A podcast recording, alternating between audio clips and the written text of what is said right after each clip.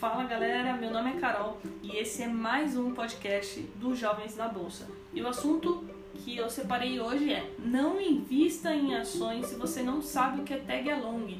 Tag along é um conceito básico sobre ações, então se você não sabe, você pode estar é, correndo perigo, vamos dizer assim, tá? Então, antes de eu começar a explicar o que é tag along, Dois recadinhos rápidos. Meu Instagram é carolfrs e lá eu crio conteúdo todos os dias para vocês. E o nosso canal do YouTube é Jovens na Bolsa. Lá eu posto é, vídeos semanais com muito conteúdo, com muitos dados, gráficos, imagens, tudo para ajudar ao máximo vocês investirem da forma correta. Então vamos lá. Falando sobre tag along, é, tag along significa ir junto e é um mecanismo de proteção aos acionistas minoritários. Então, um exemplo: toda empresa ela tem um controlador e o controlador é quem tem a maior parte da empresa. Só que vamos supor que esse controlador ele quer vender a parte dele. Então ele vai anunciar lá para quem ele quer vender, é para quem ele vai vender, né?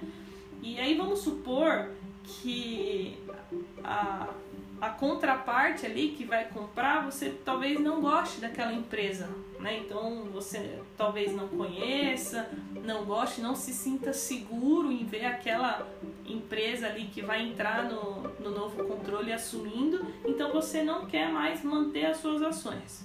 E é o que vai acontecer. Se você tiver ações ordinárias, ou seja, com final 3, que são as ações ON, você vai receber o mesmo valor que o controlador vai receber, caso aquela ação tenha 100% de tag along. Tá? Se for 100% de tag along, você vai receber exatamente o que o controlador é, vai receber ali na venda. Por lei, pessoal, é no mínimo 80% de tag along nas ações ON. Então, você sabe que já está garantido ali 80% caso você tenha as ações ordinárias. Agora, se você tiver as ações preferenciais, ou seja, as ações PN, que é aquelas com final 4, talvez aquela ação nem tenha tag along. E aí, para você é, conferir essa informação, você precisa dar um Google né, e pesquisar lá o, se aquela ação preferencial tem tag along ou não e qual a porcentagem de tag along que ela oferece. Então eu vou dar um exemplo aqui para vocês. A ação TRPL4, que é a ISA, é, Companhia de Transmissão de Energia Elétrica Paulista, é, a TRPL4 ela não tem tag along, zero tag along, tá? A ordinária tem, agora a preferencial não tem tag along. Então, é, caso ocorra né, a venda aí, o controlador venda, você pode ficar na mão, né? Você vai receber é, bem menos, pode ter certeza que você vai receber bem menos do que quem tem a ação ordinária.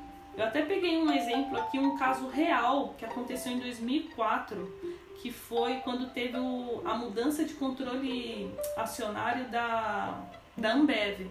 Então a Ambev passou o controle para uma cervejaria belga e aí formou-se o grupo InBev.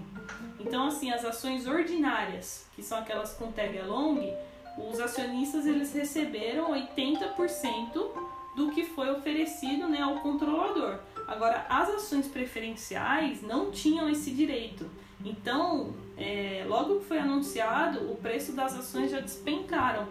E até o Paulo Leman, ele disse, né, ele falou assim, é, a queixa dos minoritários, é, porque naquela época teve né, um, uma super repercussão esse assunto, os minoritários estavam se queixando muito, e aí ele disse assim: olha, essa queixa de vocês não faz qualquer sentido, porque quando vocês compram ações preferenciais, vocês sabem das limitações desses papéis. Então é como você comprar um Fiat e achar que tem direito a uma Ferrari. Então ele disse exatamente isso sobre esse assunto. Então, por isso achei importante trazer para vocês aqui a importância do tag along. Isso na minha opinião, é um fator importante, não é somente isso né, que deve definir se você compra ou não a ação, mas é um fator importante que não pode ser deixado de lado, tá? Bom, pessoal, se vocês gostaram, compartilha com um amigo investidor para me incentivar a continuar criando esse conteúdo de qualidade para vocês e me ajudar a levar a educação financeira para todo o nosso Brasil. Até o próximo podcast. Valeu!